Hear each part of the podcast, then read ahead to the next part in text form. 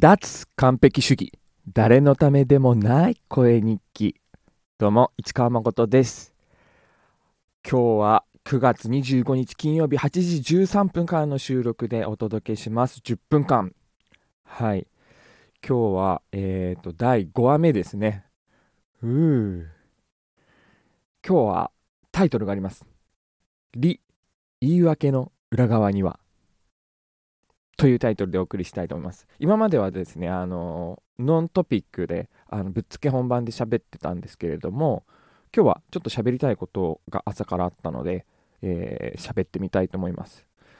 えー、実はですね、あの、このヒマラヤ、シマラヤを始めるにあたって、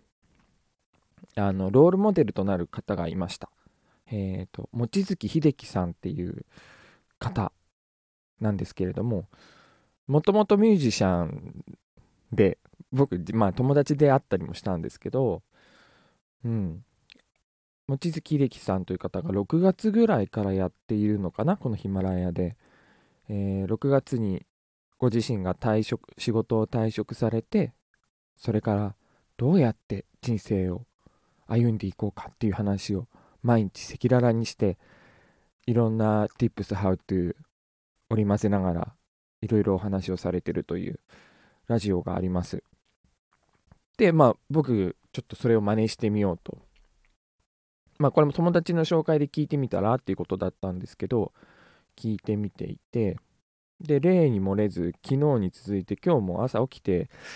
うーん、起きれないっていう状態だったんですが、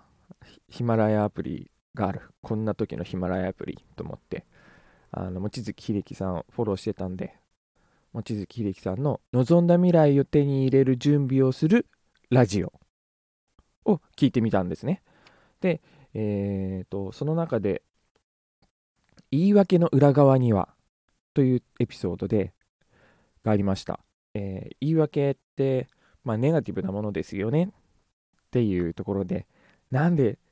人は言い訳をしてしまうんだろうっていう心理をあの紐解いて最終的にな結論としてはあの初めから言い訳なんてしなくていいように行動に責任を持ちましょう。というのとあとそもそもダメな自分を認められるように素直になりましょう。っていうね。行動に責任を持つ素直になるっていう2つの結論を出していました。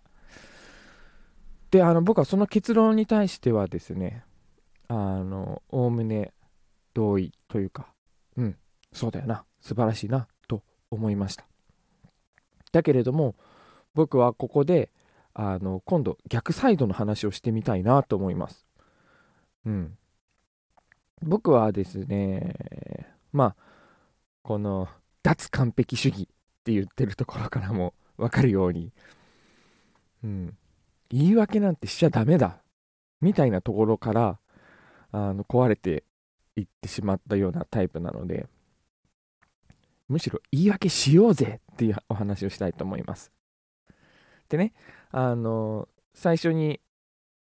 誤解しないでほしいのは、望月さんの意見が合っているとか正しいとかではないし、僕の意見が役に立つ役に立たないっていうわけでもなくて、あの、いろんな角度からものを見るっていうこと自体が、あのすごく貴重な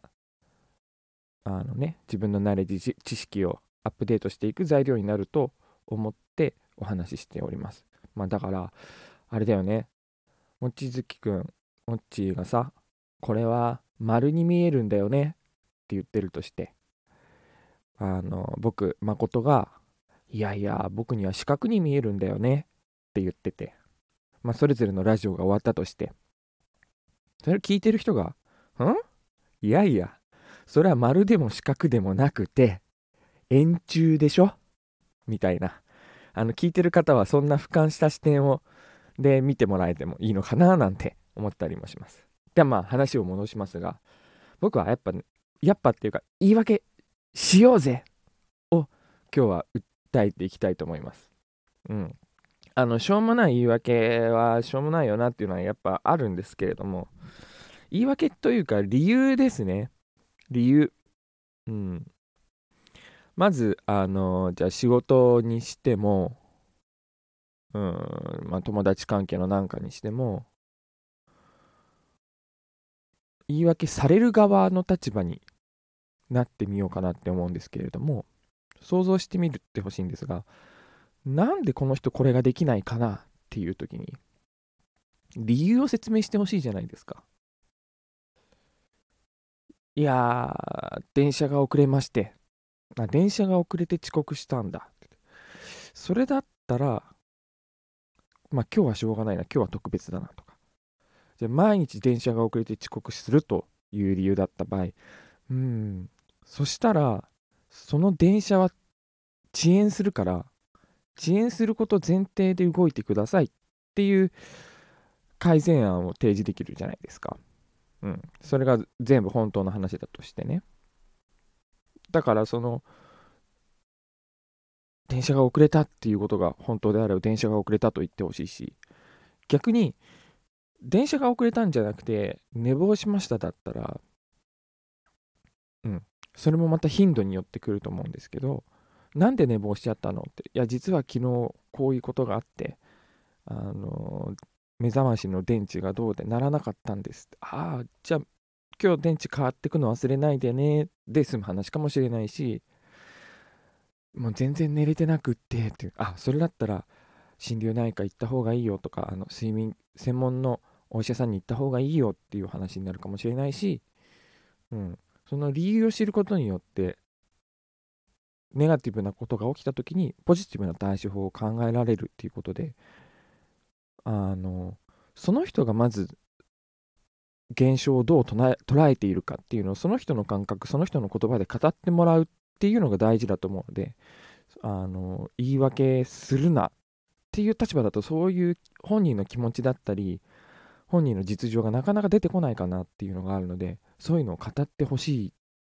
じゃないかなとマネジメントする側の立場だったら思うと思います。うん。あのいやちょっと偉そうに言ってるけどバンドとかやっててもさでも友達と遊びに行くでもさ家族と何かするでもそういうことを思ったりするなと思います。で今度逆に自分が言い訳をする側になる時なんですけれどもいや言い訳なんかしちゃいかん。言い訳なんかしちゃいかん。あすいません。これはもう僕のミスです。次からちゃんとやりますみたいなことを言ってるとうんまあ、まあ、先ほどの理由で相手に、ね、理由が何か伝わらないっていうのがまずあるのと、うん、うん。あ、まあちょっとここまでが客観的な話ね。ごめんなさいね、話すの下手で。僕が今思ってるのは、言い訳用意しちゃおうみたいな。で、言い訳を用意するっていうのが、仕事とかにおいてすごくネガティブな意味もあったりして言い訳を用意している人は嫌いだったりもするんですけれどもでもそれぞれに対して皆さんに訴えたいのは言い訳を用意しようっていうことなんですよ。うん。あのー、であのこの番組では1話2話3話と多分結構僕言い訳をしてると思うんですよね。あの何も何も考えないでノープランで喋ってますからとか頑張んないでやるってやることに知ってますから、みたいな。ね、でも頑張らないでやることで続ける。それが目標なんです。でまあ、ビジョンが見えてるからいいじゃないですか。うん。この言い訳というか、担保する部分。僕の場合は、なんとか1ヶ月続けたいが今の目標であって、あのフォロワーを増やしたいとか、誰かを助けたいとか、そういうところにはまだ目標がないんですよね。でそういうとこ目標がないと言い切ってしまう。ある意味頑張ってる人からすると言い訳に見える部分。そこをはっきり言い切ってしまう。それによって自分を楽にして自分のやりたいことあの本当に望んでたものだけにフォーカスする。っていうことができるんじゃないかなって。例えば仕事なんてクビになったっていいじゃないですか。本当に担保したいのは何？自分の命？あの奥さんが笑っててくれればいいやとかね。あの高いご飯食べれなくてもいい笑ってくれればいいみたいなね。まあ、そんな感じで、まあ、でも望月くん自身もあの頑張ってより楽しんでの方がいいなんてとっても素敵なエピソードしてたりもしてあの結局は考えてることも同じなのかなと思います。10分過ぎました。それじゃあまた脱完璧主義市川誠でした。バイバイ。